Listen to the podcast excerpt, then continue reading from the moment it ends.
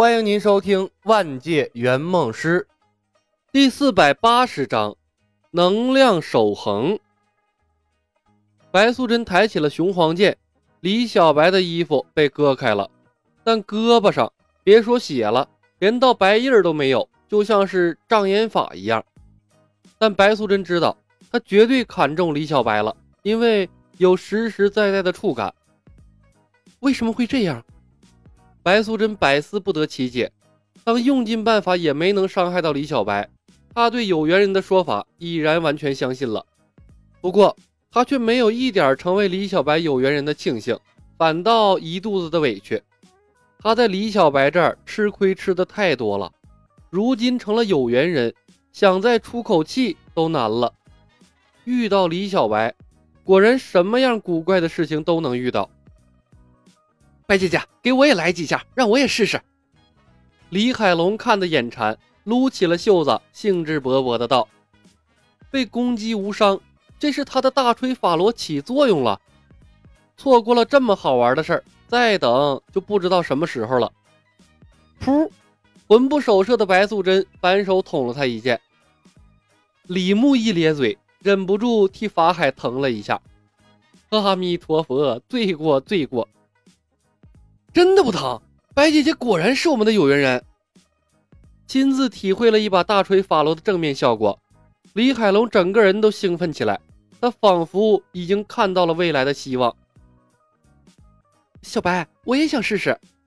小青也是第一次见到这般场景，不知道从哪儿啊召唤出了一把剑，对着李小白跃跃欲试。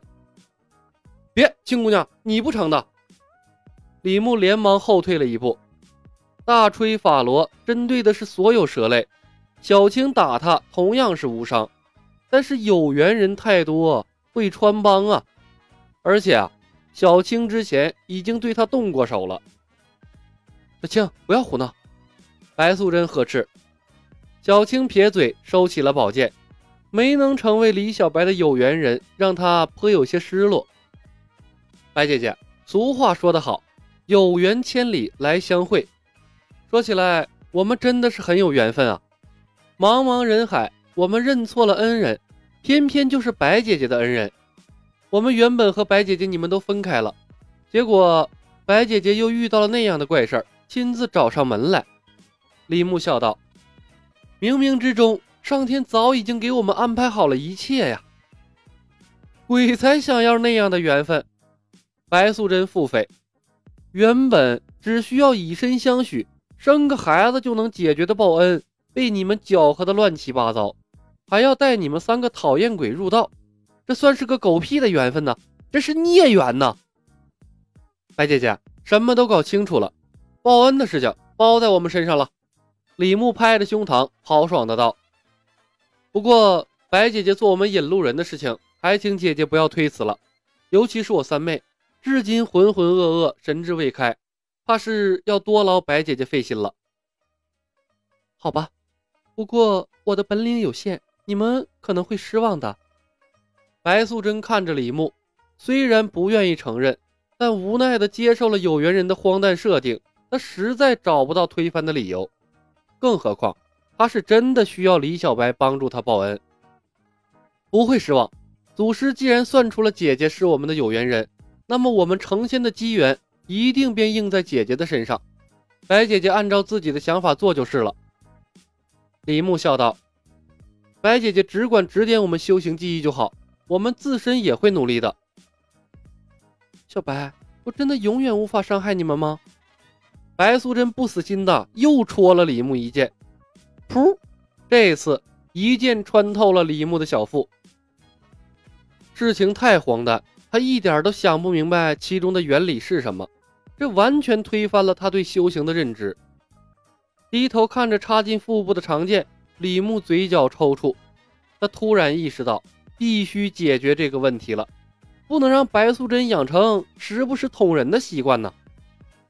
如果他没记错，李海龙之前的大锤法罗说的是，在这个房间里，他们受到的所有攻击都会转移给法海。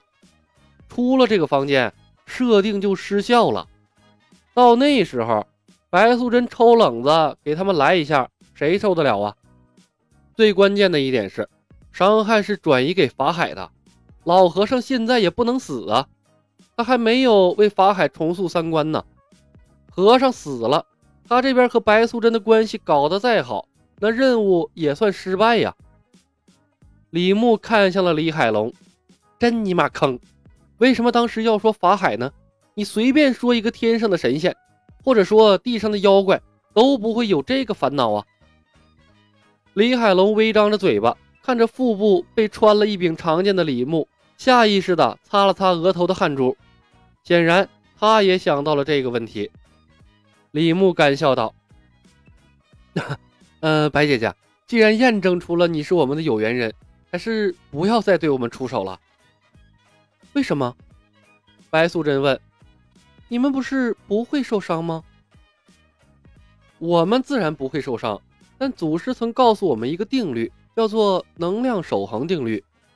李牧迎着白素贞疑惑的目光解释道：“祖师说，能量不会凭空产生，也不会凭空消失，它会以一种形式转换为另一种形式，或者从一个物体转移到另一个物体，但能量的总量始终会不变。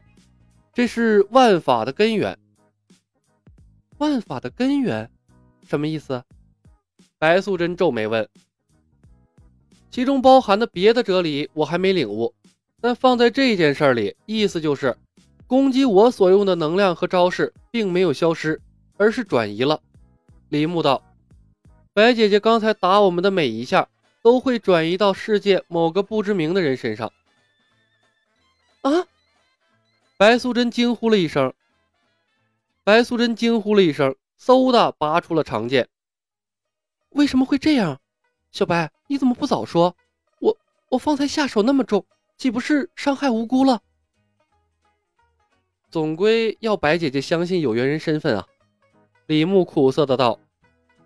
不过白姐姐无需挂怀，被伤到的人是代我们受过，将来因果是要算在我们头上，会由我们来偿还，跟白姐姐没有关系。说到底，这终归是我们大家的劫难。